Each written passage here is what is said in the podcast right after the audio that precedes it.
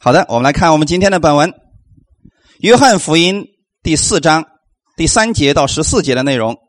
我们分享的题目叫“遇见耶稣，你的生命就不再一样”。《约翰福音》第四章第三节到十四节。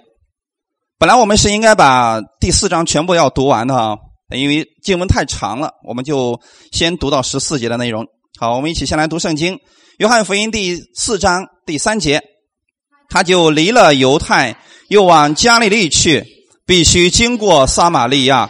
于是到了撒玛利亚的一座城，名叫叙加，靠近雅各给他儿子约瑟的那块地，在那里有雅各井。耶稣因走路困乏，就坐在井旁。那时约有五正，有一个撒玛利亚的妇人来打水。耶稣对他说：“请你给我水喝。”那时，门徒进城买食物去了。撒玛利亚的妇人对他说：“你既是犹太人，怎么向我一个撒玛利亚妇人要水喝呢？”原来犹太人和撒玛利亚人没有来往。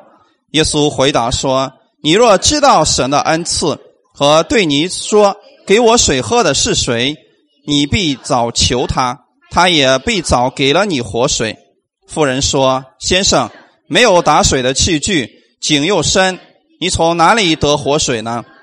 我们的祖宗雅各将这井留给我们，他自己和儿子并牲畜也都喝着井里的水。难道你比他还大吗？耶稣回答说：“凡喝这水的，还要再渴；人若喝我所赐的水，就永远不渴。我所赐的水，要在他里头成为泉源，直涌到永生。”阿门。好，我们一起先来做一个祷告。天父，我们感谢赞美你，谢谢你如此的爱我们。我们知道，如果我们的人生当中我没有遇见耶稣，你我的生命真的是一塌糊涂的。耶稣，感谢你让我遇见你，知道不是我寻找到了你，是你寻找到了我。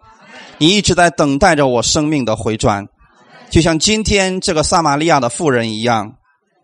耶稣我知道，我人生当中也有许多的问题，但你仍然在那里等待着我向你来寻求。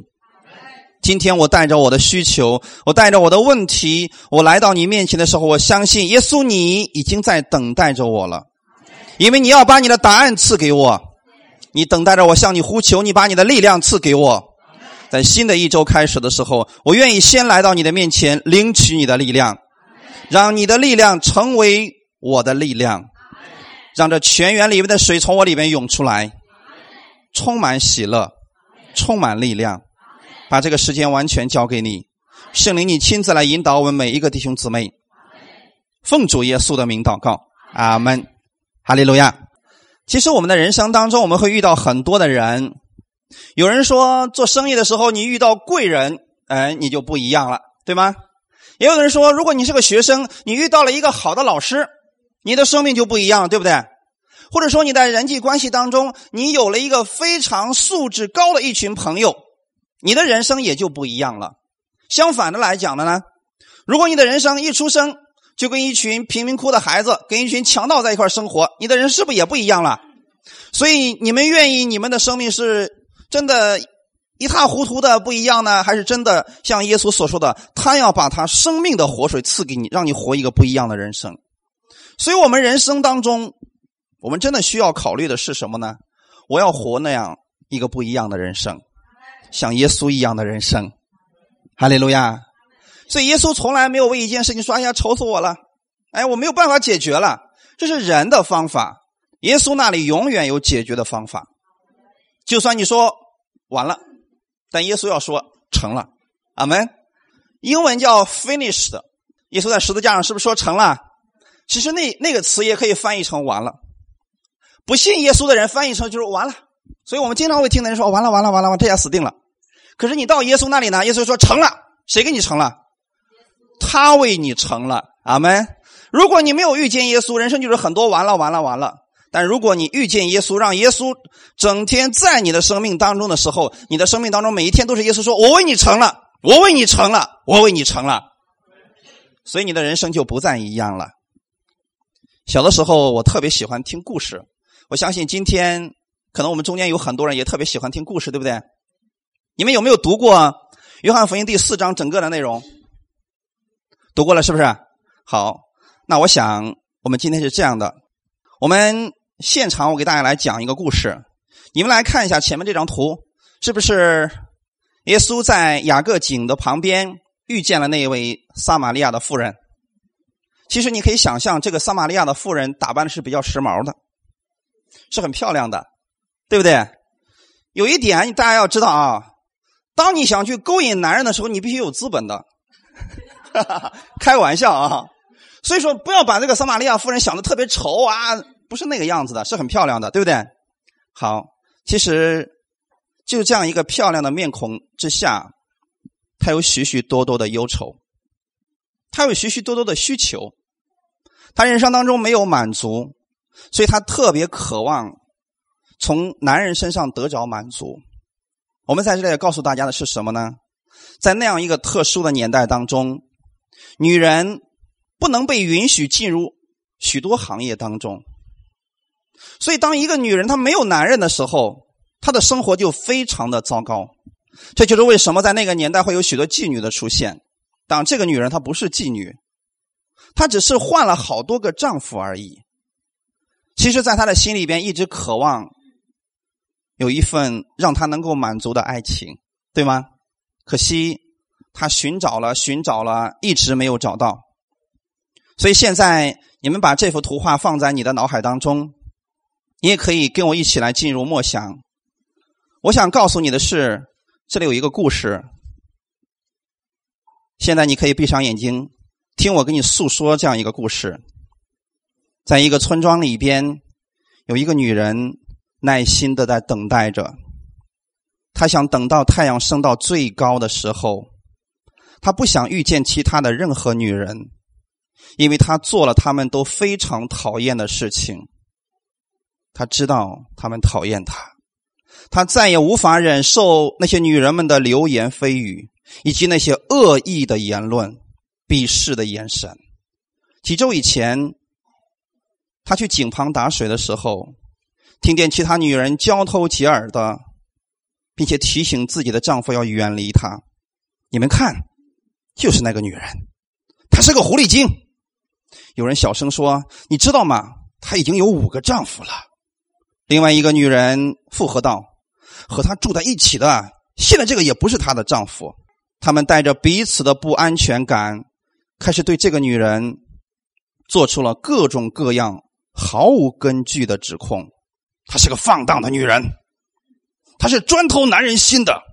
你千万别被她那无辜的眼神和迷人的微笑给欺骗了。各样的版本关于她的偷情史很快传遍了她居住的那个村子，像蝗虫一样吞噬了她仅剩的。那一点点的尊严，很快他成为了村里边最孤独的一个人，没有人愿意和他交朋友。自从他到那个村子里边，他想尽一切办法想隐瞒他的过去，然而消息还是被传出去了。没有人愿意听他的解释，所有的人只记得他的过去。他有五个丈夫，他现在的这个男人也不是她的丈夫，他是一个第三者。很多天过去了。他没有跟任何女人说过话。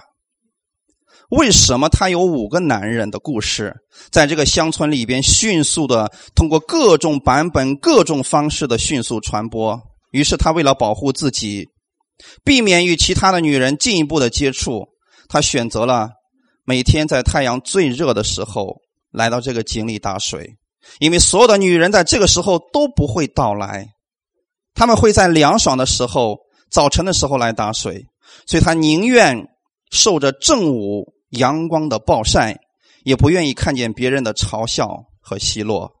从那个时候开始，他每天悄悄的来了，没有一个人遇见他，然后他又悄悄的回去了。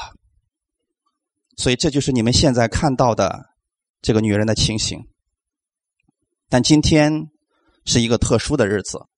他不知道这一天他的生命就要发生改变，他在等待着太阳达到顶峰的时候，他却不知道那一位公义的太阳耶稣已经在井旁等着他了。哈利路亚！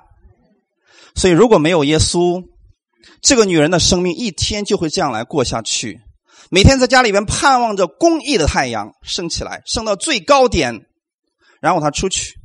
那个时候没有人，但耶稣来了，所以耶稣改变了这个女人她整个的生命。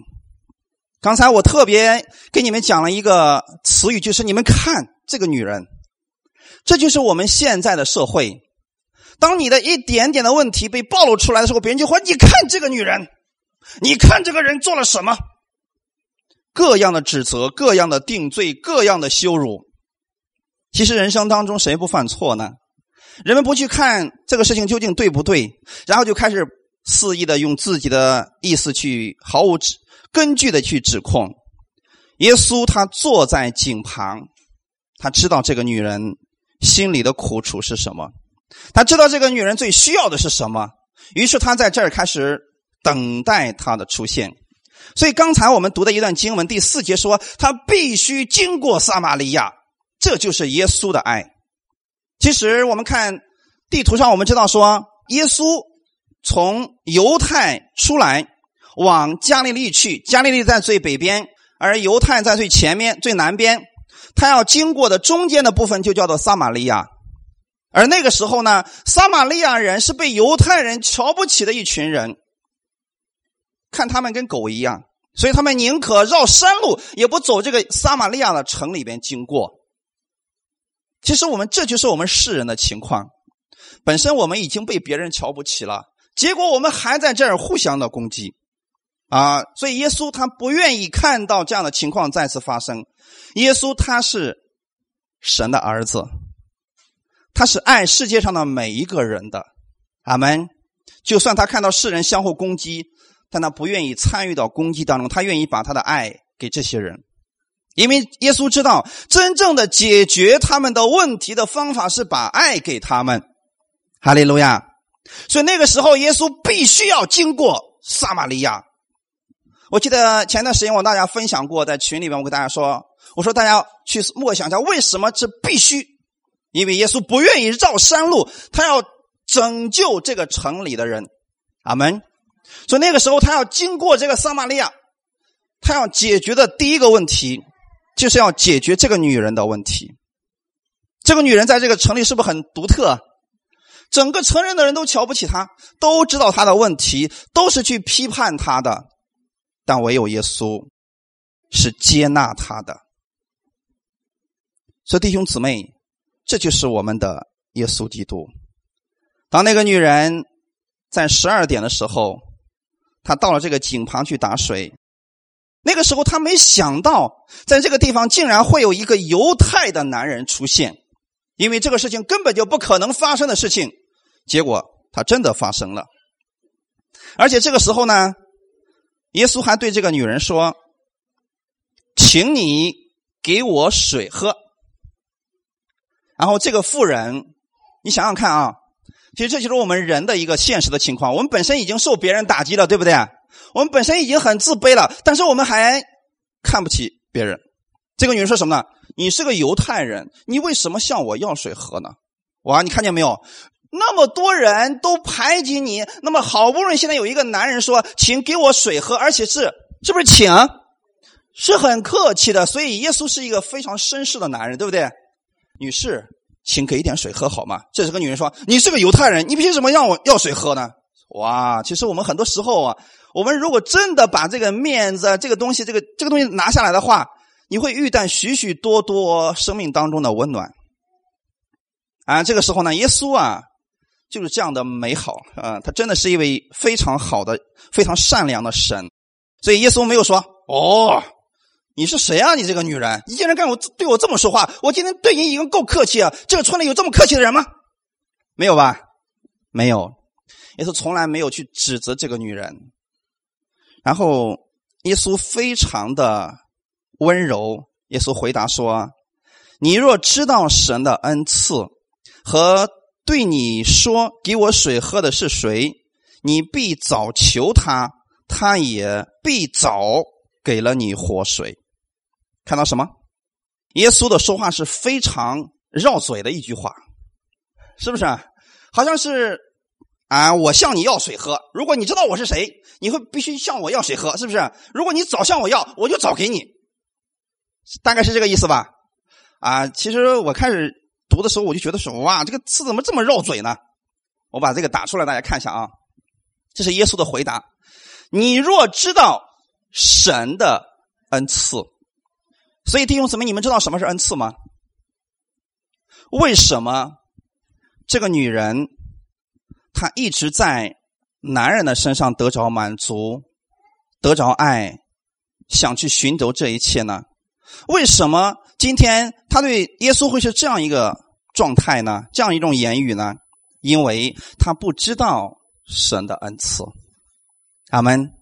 一个不知道神恩赐的人，他就会在这个世界上找不着满足，找不着喜乐，找不着生命的真正的意义，就像一个漂泊的人一样。那么弟兄姊妹，你们知道神的恩赐吗？神的恩赐是什么呢？一开始我读了好多遍，我都不明白。主要啥是神的恩赐？这跟水有啥关系啊？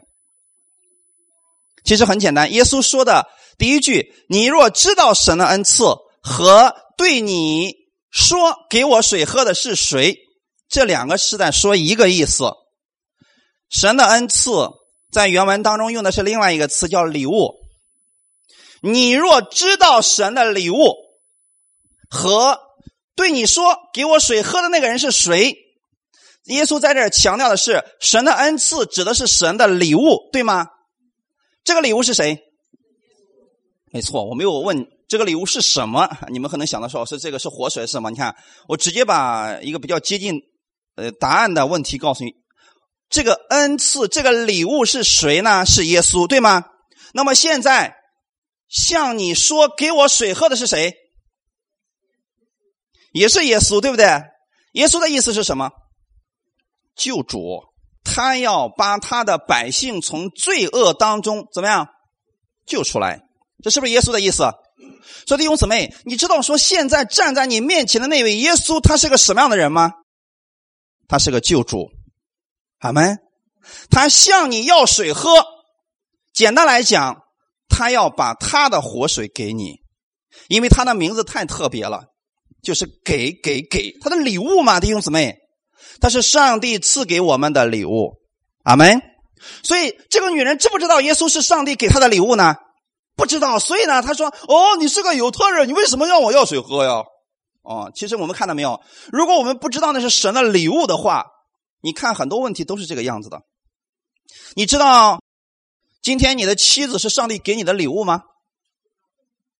你知道你的丈夫是上帝给你的礼物吗？你知道你的孩子是上帝给你的礼物吗？如果你知道的话，你会觉得哇，上帝给我的礼物啊！你不会说你是我的，你必须听我的话，要不然我收拾你。哇，这就麻烦，是不是变得就很暴躁了？因为他不知道神的礼物，他也不认识现在给他要水喝的那个人是谁。所以今天我们要把耶稣告诉给世人，告诉他们，上帝的礼物耶稣今天到你身上了。要不要接受他呢？这是第一个问题。第二个是什么呢？你知道耶稣是谁吗？现在要你向你要水喝的人，那个是谁呢？是不是最后耶稣告诉他了，说我就是弥赛亚？那现在与你说话的就是阿门。前面耶稣提出了答案，呃，提出了问题，后面耶稣给出了答案。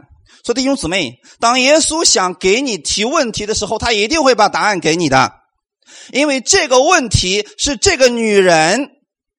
她生命当中的问题，如果这两个问题这个女人解决了，她生命当中的那些问题就解决了。阿门。所以耶稣他要解决你的问题的时候，往往是从最根本上去解决你的问题的。我们很多时候我们会看到一些问题的表面，比如说这个人他的脾气很暴躁啊，他无理取闹，其实我们会发现。他真正的问题是想引起你的关注而已。我想从小孩子的身上，这个是不是就表露无遗了？特别是你们家里面有两个的，老大，你看没事就找事儿。你知道为什么吗？因为你总是抱了那个小的，这个大的觉得自己被遗忘了，所以呢，他就哭，他就闹，他说这个不好看，妈妈，我要什么什么什么。其实他不是要这个东西，你知道吗？他要什么？他要你的爱，因为他觉得他被忽略了。而这个女人，其实她已经成为公众人物了，对不对？但是是一个反面的教材，让她的生命绝对以后就没脸再出门了，因为他后面都有人戳他脊梁骨了。他渴望什么？他渴望。有勇气的去面对生活，是不是啊？每天可以坦然无惧的去生活，然后他渴望得着一种满足，一个让他满意的爱情。阿门。这是他内心的问题。所以耶稣说：“你知道吗？你知道我是谁吗？你知道我是上帝给你的礼物吗？”啊，如果这个人女人知道说：“哇，原来你就是上帝给我的礼物啊！”你马上会得着满足，你会得着最美的爱情。阿门。而且你真的会有勇气去生活的，最后是不是这个女人就改变了？我们看在第二十九节，二十九节这个女人是不是她就放下了她的水罐子，对不对？往城里去对众人说：“弟兄姊妹，你看到这个耶稣的，当你明白了耶稣是谁的时候，你的身上就充满能力了，是不是？过去那个让你很自卑的、很羞愧的那些事情，是不是完全抛到脑后去了？”这个女人跑回了城里边，然后对众人说：“以前她是怎么样对待众人的？没错，躲起来，是不是？你们走过去，我再走。我我我没办法跟你们说话，你们实在太刻薄了，总是指责我。然后你看，现在这个女人变成什么样了？她跑到城里说：‘你们来看，让她看谁？没错，弟兄姊妹，你还记得我一开始给你们讲的故事吗？那些人说：‘你们看，看谁？’”看那个女人的败坏，看那个女人的缺点，所以我们不要做像这一群叽叽喳喳指控人的女人啊，这是很可怕的。我们俗话怎么说的？三个女人一台什么？是好戏吗？哈哈，什么样的戏？跟这群女人差不多吧？哎呀，那个谁谁家，你知道吗？他男人不是个好东西，就这些戏是不是？但是你看啊，这样的一些话语会给许多人造成伤害。这个女人是不是就中了这个魔了？哎，然后被指控的觉得体无完肤了。所以说，弟兄姊妹，我们不要说，嘿，你看那个谁谁谁怎么怎么怎么，你要说要说什么？你们来看，要看谁？没错啊，如果我们教会姊妹比较多啊，如果你们三位姊妹在一起，你们要说，你们来看。任何人到你们中间，你们要让他们看耶稣，阿门。这样的情况下，你们总能给别人带来勇气、带来满足、带来喜乐的。哈利路亚！其实整个村子的人，这些女人嘴巴太快了，结果搞得这个女人简直就没没办法出门了，没办法面对生活了。但是你看，当她遇见耶稣的时候，她的生命不再一样了。阿门。她跑到城里面说：“你们来看，有一个人。”他把我素来所行的一切事都给我说出来了，哇！现在不用你们说了，我说好了。我，你知道，当一个人坦然面对自己过去的时候，证明什么？他得胜了，阿门。他得到释放了。我们小心翼翼的去遮掩自己的那个过错，其实你还没有从那里走出来。就像这个女人一样，一开始她是不是想尽一切的办法去遮掩自己的过错？结果还是被人挖出来了。挖出来之后很批，是不是？到最后的时候，她在遇见耶稣的时候，她的生命被翻转了。那我们就看看耶稣究竟怎么样让这个女人拥有如此大的勇气来面对自己的过去呢？其实我们人生当中有很多人都有不好的过去，对不对？几乎说每一个人都不可避免的，你过去做过很多了后悔的事情，让你觉得很羞愧的事情，或者说，哎呀，我为什么要那个做那样一个事情？但现在耶稣让你坦然面对这一切，并且能够胜过他，像这个得胜的人一样去面对你现在的生活。两点，第一点，你要知道神的礼物，耶稣，阿门。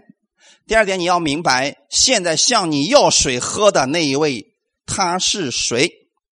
然后，耶稣紧接着说：“啊，人若喝我所赐的水，就永远不渴。我所赐的水要在他那里头成为泉源，直涌到永生。这就是耶稣。耶稣的水是怎么来的？赐下来的。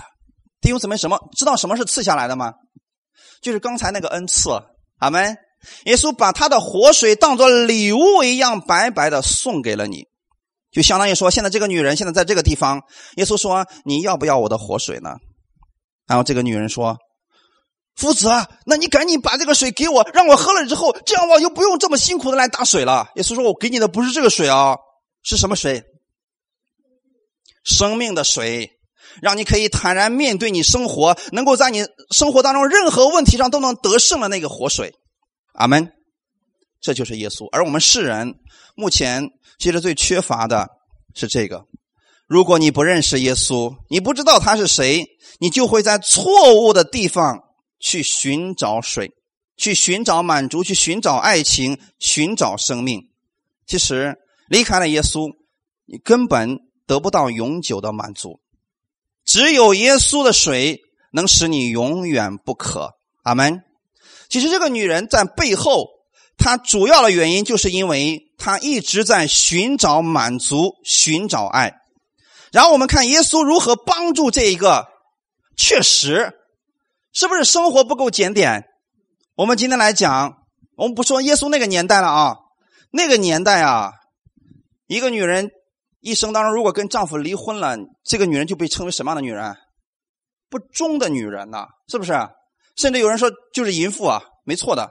更何况他怎么样？没错，离婚了五次啊。那我们不说那个年代，就说现在。如果说你身边有一个女人已经离婚五次，你对她的印象是什么？看见没？不要说耶稣那个年代那么保守的年代了，就是今天，如果你身边有个朋友，他都离婚五次了，如果他说给我介绍个老公吧，你会怎么想？哎呀！等等看吧，因为你都不确定他能不能跟他过下去，对不对？弟兄姊妹，这正是这群这个村里的人对这个女人的看法。所以在这种不检点的生活之下，人们就觉得说这个女人有问题。其实一定是这个女人的问题吗？事情不是一方面的，阿门。如果仅仅都是这个女人的问题的话，那就好办了。这个女人真的是糟糕透了。她就如果她真的是这样一个女人，她就不会去一次一次的寻找了。可问题是，她有五个丈夫，她真的想跟这个丈夫过，不管是这个丈夫抛弃了她，还是她最后在这个男人身上找不到满足离开。总之，她有五次失败的婚姻，是不是？所以在这种情况下，耶稣想要解决她的问题，这就是耶稣的方法。我今天也想把耶稣的方法告诉给大家。你身边有这样的人，其实每一个人都有问题，只是他有的问题是隐藏的，有的是暴露在外面的而已。暴露在外面的还好解决，隐藏在里边的问题我们要看到。所以这个女人，耶稣知道她所有的问题，所以在她最需要的时候，耶稣出现了。啊，首先我们要想，我们要为什么要一直在强调这个事情呢？因为如果说你拥有了耶稣的能力，你觉得你会做什么事情？其实很有意思的就在这儿啊，耶稣有审判的权利，他却不审判；耶稣有定罪的权利，他怎么样？他不定罪，人反而反过来了，人没有审判的权利，人怎么样？巴拉巴拉巴拉巴拉，非得去审判。这群这个村子的人是不是都成神了？就这一个可怜的羔羊，哎，天天被审判。然后呢，你看啊，耶稣拥有这个权柄，他却不做这样一个事情。如果是我们的话，我们我们知道这个女人，你比如说啊，咱们教会来了一个女人，而我恰恰具有预言的恩赐，她一进来我就知道这个女人不检点。啊，如果是这个样子，大家想象一下啊，如果是这个样子，她一进来我就说了，姊妹，我知道你的情况，你有五个丈夫了，你最好给我悔改。请问她能悔改吗？你知道她第一句话说什么的吗？我没有五个丈夫。我为什么要悔改？我没有错，是不是？他马上就会尽力的去掩饰自己，这就是人处理问题的一个方式，就在这儿。而耶稣是不是也想解开这个问题？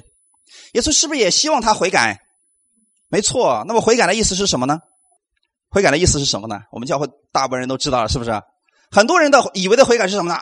啊，把你的不检点的生活好好的修理修理，向神去认罪吧，你啊，你这个样子还有脸来教会呢？完了，那么他以后真的就不会来了。因为他觉得不配，不该来到这个地方了。但是你看这个女人，耶稣知道她所有的事情，而这个时候，耶稣从教导她开始。我们不要去给别人讲他听不懂的话啊！所以悔改的意思是什么呢？心思意念的改变。阿门。每当你们来到教会的时候，你们的心思意念就被更新了。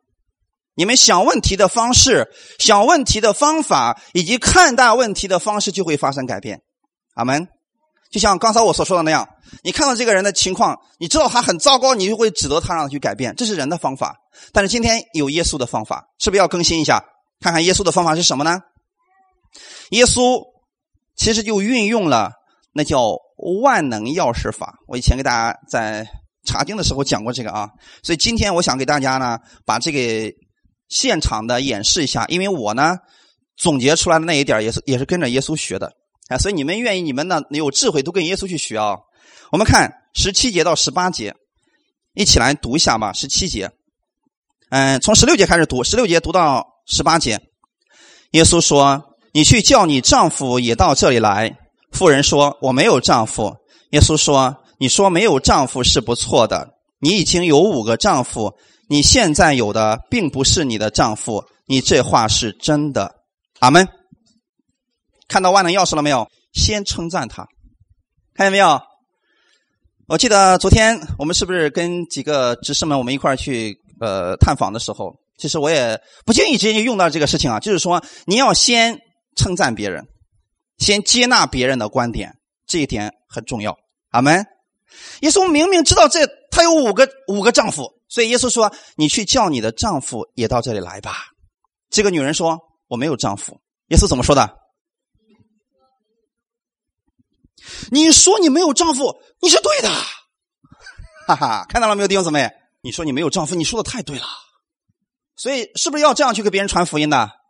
我们今天因为讲的是非常基础性的，特别是针对不信的人，给怎么给他传福音，这点很重要。你比如说，有人说了：“哎呀，耶稣不能信呐，那信耶稣的都是有问题的。”你应该怎么说？你说的太对了，我以前就是这么想的，是不是？他的耳朵马上就怎么样了？马上竖起啊！原来你跟我有共同点啊！所以你看，这个时候，你看。当这个女人说我没有丈夫，耶稣说：“你说你没有丈夫，你是对的。”这女人听，哎呀，竟然有人跟我的观点一样啊！是不是马上这个距离就拉近了？刚才我们说了，犹太人跟撒玛利亚人的关系是非常糟糕的。后面我们会提到这个事情，糟糕到什么程度呢？犹太人甚至觉得说进入撒玛利亚城都是污秽的，我不能去。让我的鞋子进到那个城里面，我觉得他们太污秽了，就跟狗一样不洁净啊！所以在这种情况之下呢，这个女人就觉得说：“哇，竟然有一个人能够理解我了！”世人都希望别人能够认同他，阿门。所以这一点很重要。耶稣不是夸了一次，是说了两遍，对不对？第一个说，当这个女人说我没有丈夫，耶稣说：“哇，你说你没有丈夫，你说太对了。”你就是没有丈夫嘛？哈利路亚，认可别人好不好？所以这个万能钥匙大家要经常去使用，不仅仅是传福音，在你的生活当中是不是要这样来讲的？对吗？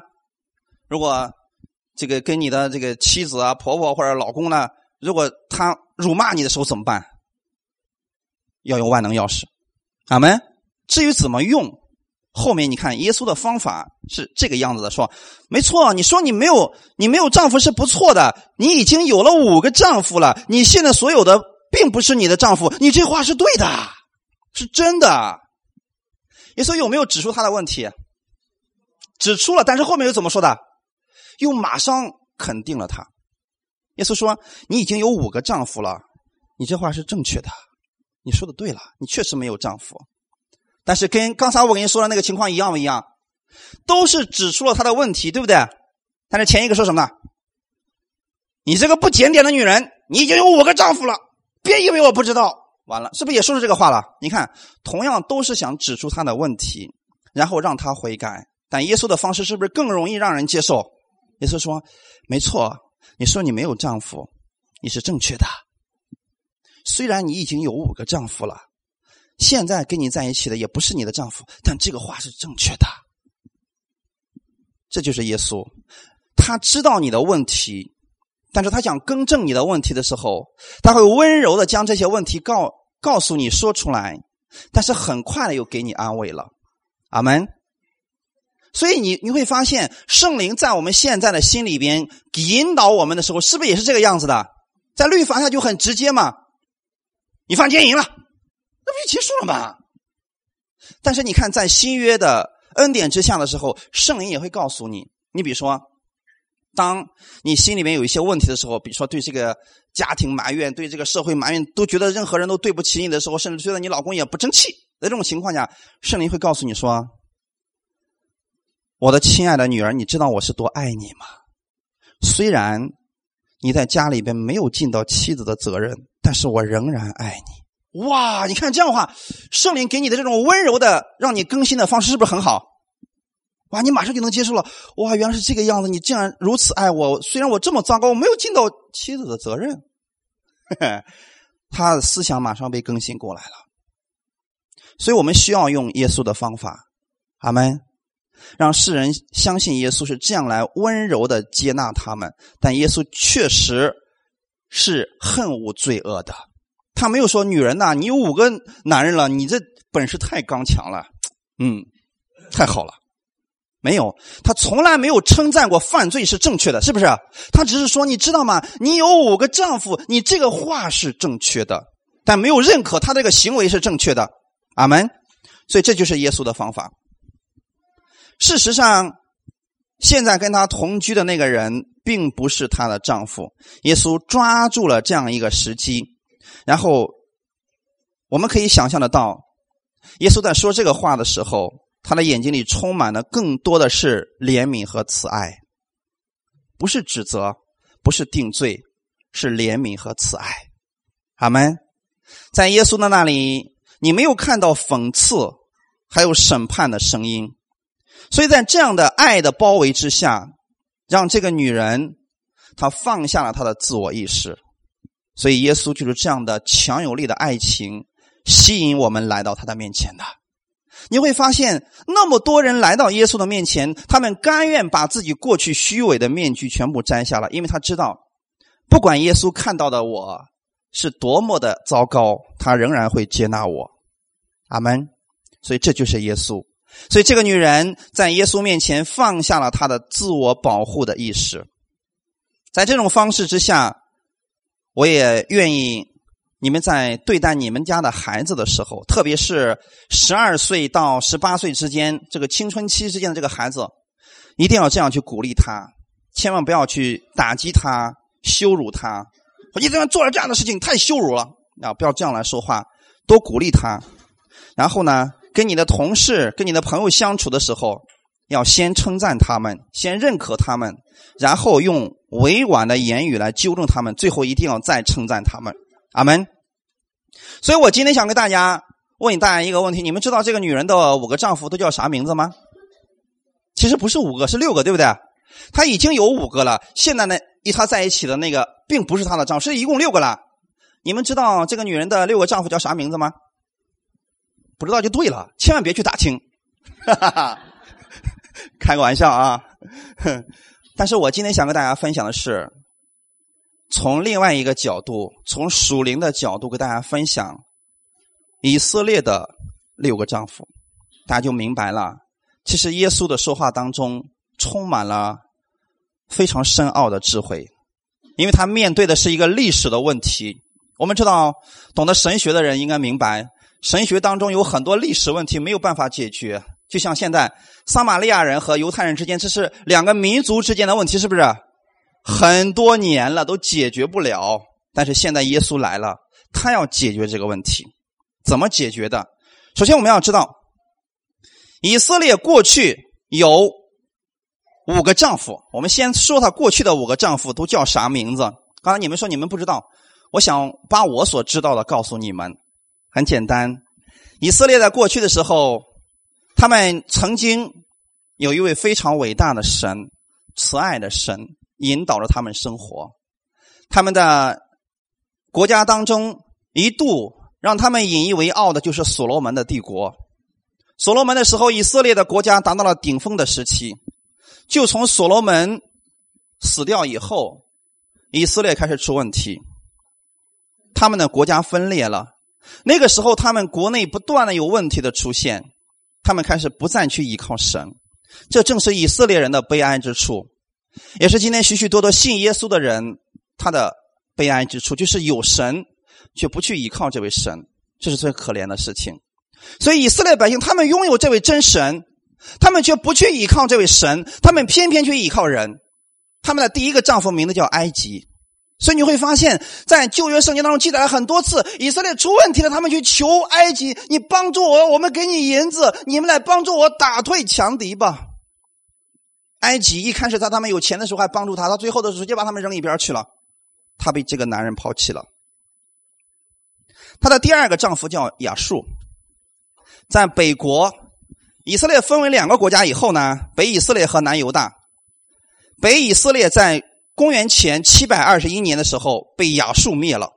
弟兄姊妹，这个丈夫很可很强暴啊，可能看到以色列比较美丽，把他的这个原来的国家毁灭之后，直接把以色列抓过去，成为了他的奴隶。这是他的第二个丈夫，名字叫亚述，非常的残暴。所以在这样一个丈夫的手下，他一直想挣脱，却没有办法挣脱。到后来，南国犹大在主前五百八十三年左右被巴比伦所灭亡。巴比伦是后来强大的一个国家，把亚述也给灭了。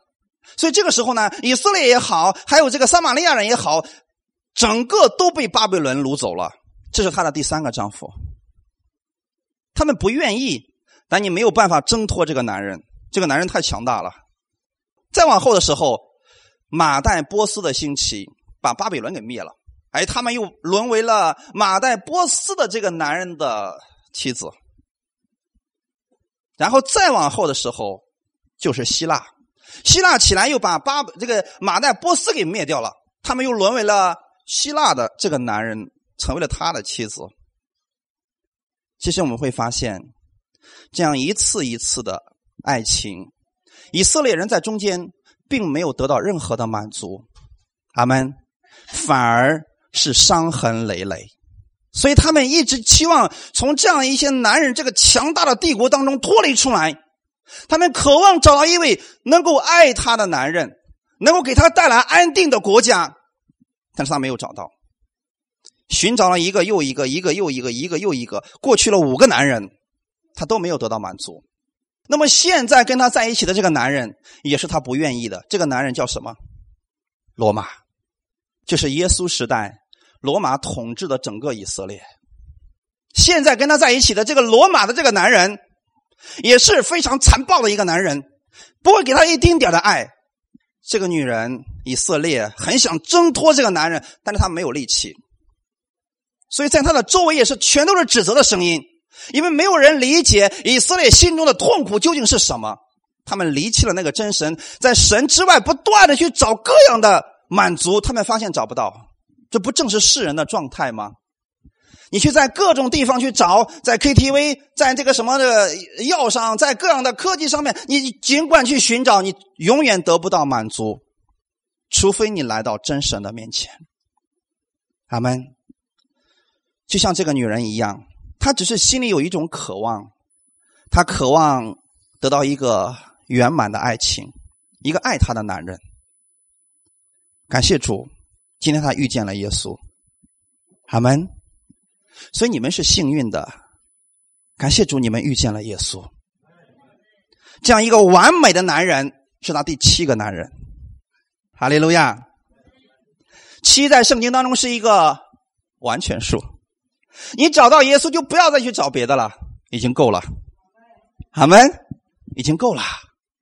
所以这个女人，当她遇见耶稣的时候，这个男人的爱、他的包容、他的关怀，让这个女人渐渐的放下了自己原来所受的一切的自我保护，全放下来了。然后呢，她能坦然的去面对自己过去的那些伤痛。她并没有去叫自己的男人过来。因为那些男人根本不会过来，所以今天当这个女人找到耶稣的时候，她的人生被改写了，她的生命不再一样了。他在耶稣那里得着了满足，阿门。因为耶稣说了：“人若喝我所赐的水，就必永远不渴。我所赐的水要在他那里头成为泉源，直涌到永生。”那个意思是什么呢？今天你在耶稣基督里边，你就得到了永远的满足。耶稣不仅仅让你满足了，也会让你里边满足的到溢出来。阿门。所以你会发现，真的，你认识到耶稣有多爱你的时候，你身上的那个喜乐是溢出来的，会传染给别人。哈利路亚！当你明白耶稣有多爱你的时候，你也会像这个女人一样。你们快来看呐！你们会让他们来看耶稣有多好，阿门。你们不会说你们来看吧，看我多可怜，我遇见耶稣了。不会，你们会让他看耶稣有多爱你，耶稣有多么愿意把他的生命赐给你，阿门。所以这是遇见耶稣的人，他的人生就不再一样了。从那个时候开始。他不必在烈日之下去取水了，因为无论你到哪里，这个泉源无时无刻都与你同在了。所以任何时候，你记得耶稣现在与你同在了。当你接受耶稣的时候，相信他在十字架上为你所有的罪都付出了代价的时候，他现在住在你心里了。所以你在任何时候都可以向他来祷告。当你遇到定罪的时候，当别人羞辱你的时候，你说：“主啊，我受伤了。”耶稣马上会说：“我会安慰你。”你说：“主啊，他们这个让我得损失了。”耶稣说：“我会补偿你。”所以，任何时候，这位爱你的主，这位最完美的男人，他永远不会丢弃你。这是圣经上神的话语直接告诉我们的：“我永不会离弃你，也不会丢弃你。”所以，以色列人。他们过去一直在寻找的那位弥赛亚，就是我们现在所说的耶稣基督。当你遇见耶稣的时候，你的生命就不再一样了。所以，当你知道耶稣有多好，有多么的爱你，他永远不离开你，不会改变的话，你的生命就完全会被耶稣翻转了。所以，这个女人说：“有一个人将我素来所行的一切事都给我说出来了。”你会发现，这个女人现在她有勇气，也能够坦然面对自己的过去了，因为她从耶稣那里支取了他的力量，他已经从他那里得着了他的永远的活水了。阿门。所以你可能过去你来的时候是就像那个干土地上的嫩草一样，很蔫儿。今天因为什么朋友、同事，这个很多人都打击你了。你到这里来了，然后耶稣的耶稣的这个活水的泉源不断的去浇灌你的时候，你发现自己怎么站起来了？你知道一件事情，就算整个撒玛利亚的人他们都瞧不起我，但耶稣他是最爱我的。那个时候，他带着耶稣的力量，重新返回了这个撒玛利亚的这城市，说：“你们来看，来看耶稣吧。”结果他这样的一次呼喊。确实招来了很多人，因为很多人以他以为看到这个女人很稀奇嘛，他们跟着这个女人来看耶稣了。到后来的时候，许许多多的撒玛利亚的人都信了耶稣。你们可想而知，这个女人她以后的生活是什么样子的？难道真的还是在等待太阳升到最高，然后偷偷的自己一个人出去，再偷偷的一个人回来吗？不是了，因为他知道公义的太阳一直在照耀着他。所以很多人总是说，这个世界太不公平了，很多人对我太不公平了，因为你心中那个公义的太阳没有升起来。不要让它永远是日落，要让耶稣这个公义的太阳在你的心里升起来，升到最高点的时候，他会永远照耀你。阿门。我记得以前给大家讲过。当你面对太阳的时候，你看不见你的阴影，你会看见的是什么？光芒，对不对？是光明。但如果你背对着太阳的时候呢？你看不见光芒，你会看见自己的阴影。所以，只有一种情况之下，你怎么转，你都看不见阴影。知道是什么时候吗？哈哈，正午的时候，正午的时候，阿门。所以，让耶稣这个公义的太阳永远在你人生当中，在你生命当中的最高点吧。那个时候，你的生命当中没有阴影。哈利路亚！无论你怎么转，都没有阴影。别人骂你有什么呀？奉耶稣的名，你这话不会成就的，落不到我身上，所以你说的是无效的。阿门。别人咒诅你的时候也是这样的，奉耶稣的名，你的话是没有权柄的，但我的话是有权柄的，所以我只说祝福的话。哈利路亚！所以这就是耶稣。当你遇见耶稣的时候，你的生命被改变的样式是你不再惧怕众人，因为你遇见了一个人，你就不再惧怕众人。如果你不断的去遇见许多的人，你的惧怕会越来越多，对吗？除非你遇见了那一个人耶稣，而这位耶稣给你的是其他人所不能给你的肯定。当你去依靠人的时候。特别是去依靠朋友的时候，你记得你要在你的朋友面前保持的是没有问题。一旦你的朋友发现你的问题或者最糟糕的一面的时候，他可能就会瞧不起你了。这就是人。但是你知道吗？就算你把你最糟糕的一面给耶稣，他也不会离开你。阿门。所以旧约的雅各书告诉我们说：“你知道有一个朋友比弟兄更亲密吗？”那就是我们的耶稣，他是你最亲密的朋友，他愿意更新你，但是绝对不会定罪你，也不会羞辱你。哈利路亚，这就是我们的耶稣。所以你可以把这样一位美好的耶稣，这样一个充满爱的耶稣，告诉给你身边的朋友，他们需要这个耶稣。阿门。所有的人都需要。我们看到刚才那幅图上看到，如果你不知道这个女人的过去。你可能看到的是啊，她很漂亮，很年轻，打扮的也很美，但是她内心的这些问题你永远看不到。这就是说，我们不能看表面。哦，这个人生活的挺好的，他不需要耶稣。不，人人在内心当中都需要耶稣。哈利路亚！因为人人都渴望被关注，人人都渴望被认可，人人都渴望得到满足，唯有耶稣。他是那一位能够满足我们一切的神。不要把你的焦点和目光、希望都放在人的身上，这是很可怕的。你们还记得吗？那个耶稣骑着毛驴进城的时候，进耶路撒冷城的时候，那群百姓说：“和撒那，和撒那，是不是？奉主名来的是应当称颂的。”哎呀，很高兴啊！很多人把衣服铺在地上，把那个什么棕树枝趴的铺在地上，让他们踩过去。好了。没过多久，也是这一群人说什么：“钉死他，钉死他！这个羞辱的东西，这个淫乱之子，还是这群人。”所以，你要是真的把你的希望放在人身上，就这么可怕，最后一定会让你绝望。你说：“哎呀，没想到你不知道呀，过去我们俩关系多好，你看现在竟然变成仇人了，太正常了。为什么？没有遇见耶稣啊！如果遇见耶稣了，人的关系是永久的。阿门。你跟耶稣建立了关系，我跟耶稣建立了正确的关系，我们之间的这个关系才是永久的。哈利路亚！这就是十字架的两个方面。你首先跟神的关系正确了，你跟人的关系就是正确的。你看到圣经当中有许许多多的人，他们遇见了耶稣，他们的生命被改变了。这些人生命被改变，都有一个共同的特征，就是他们被耶稣接纳了。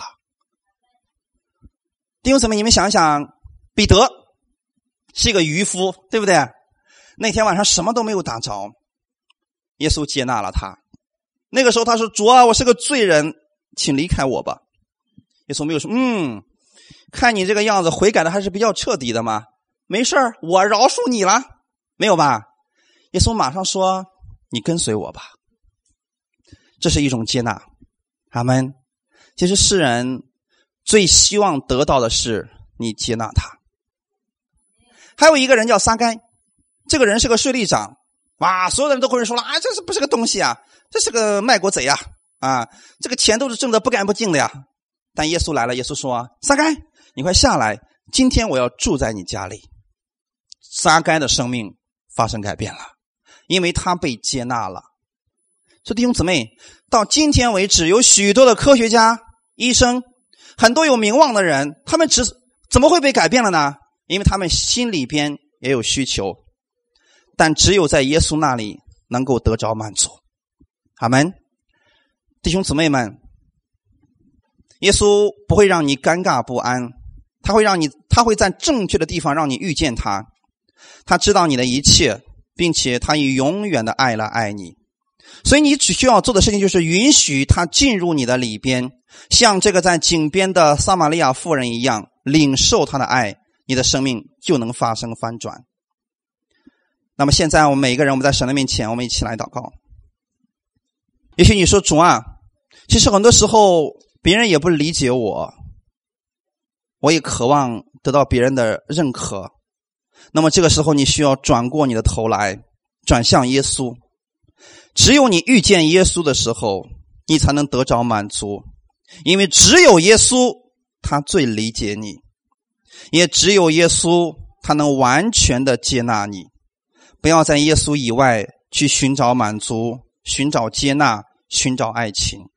耶稣是你最亲密的朋友，他要把他的安息来赐给你。你会发现在他身上充满的永远是完美，永远是。无条件的爱。也许现在你有一些不为人知的过去，让你觉得很羞愧，让你觉得很后悔，甚至厌恶你自己。你需要来到耶稣的面前，他了解你的过去，他了解你的这些问题，他可以解开你的捆绑，让你从定罪当中、痛苦当中走出来。他要把他永远的喜乐赐给你，他要把他永远的活水赐给你，不是死的水，是活的水，能够使你带来永远。生命的那个活水。如果过去你一直听到的神是可怕的，是常常审判你的神，但不会放过你的每一个罪。我向你说的是，你要遇到真正的耶稣，他在十字架上为你流出宝血的时候，神已经原谅你了。所以现在他就像接纳这位撒玛利亚的妇人一样，他也邀请你来到他的面前，去领受他那永不止息的爱。不管你的问题糟糕到什么程度，如果你愿意打开你的心门走向耶稣，他就愿意来医治你，愿意来爱你。你遇见耶稣，你的生命就不再一样了。感谢赞美主。好，弟兄姊妹，请起立。天父，我们感谢赞美你，谢谢你如此的爱我们。是的，如果我们的人生当中没有遇见你，我们会在很多错误的地方一直去寻求满足、寻求爱情、寻求别人的认可。但主啊，我知道唯有你能给我带来真正的满足，只有你最了解我。你知道我在这个世界上受的委屈，你会安慰我。你知道我所有的过去，但你却不纪念我的过去，你不纪念我的罪。却反而把你的慈爱永远的环绕着我，只是我单单的相信你，因为你是这样的一位主，你能改变我的生命，我愿意接受你进入我的生命，让耶稣你这个公义的太阳永远在我生命的最高点，那个时候我的生命当中没有阴影，一切的阴影在这个公义的阳光之下都会消散，奉耶稣的名，除去你们心中一切的捆绑。一切的定罪，奉耶稣的名除去了，因为耶稣在十字架上流出宝血的时候，神就不再纪念你的过错了。让耶稣的爱充满你的心里吧。你说主，我愿意接受他这样的爱，他能改变你的生命。把你的目光放在耶稣的爱上吧，你会充满耶稣的爱，你会充满力量，你会是神的大能的勇士。感谢赞美主。哈利路亚！奉主耶稣的名祷告，阿门。